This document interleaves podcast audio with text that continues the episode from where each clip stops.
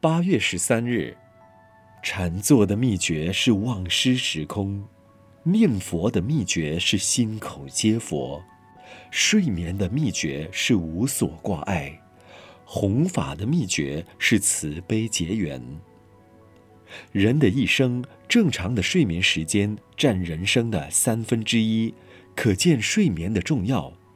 但是，有的人想睡睡不着，每晚在床上辗转反侧，直到深更半夜了无睡意。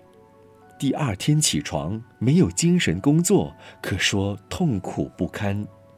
在佛教里告诉我们，睡眠前可以盥洗。至少要洗脚泡足，促进血液的循环，就能容易入眠。或者观想光明，默念佛号，不要让忧烦的事情入心，便容易入睡。在床上静坐五分钟至十分钟，等到心情平静以后，再躺卧而睡，这也容易入眠。睡眠不宜太多。每天应该让身体有适当的劳动，但不要太过分的思虑，因为思虑过多成为妄想。除了适当的脑筋思虑、思想活动以外，身体的劳力作物也能平衡发展。尤其到了该睡眠的时候，身心都要放松，让它真正休息，自然很快入眠。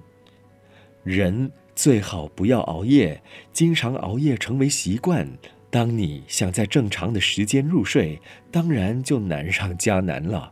难以入睡的人，都是因为生活起居作息无定，或者思虑过多，精神衰弱，妄想颠倒。假如我们忘记境界，忘记是非人我，发心睡觉，让睡眠成为定时习惯。早睡早起，心思单纯，工作有序，那就不怕不能入眠了。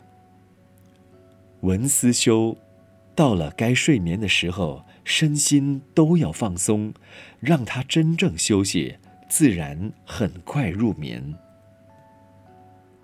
每日同一时段与您相约有声书香。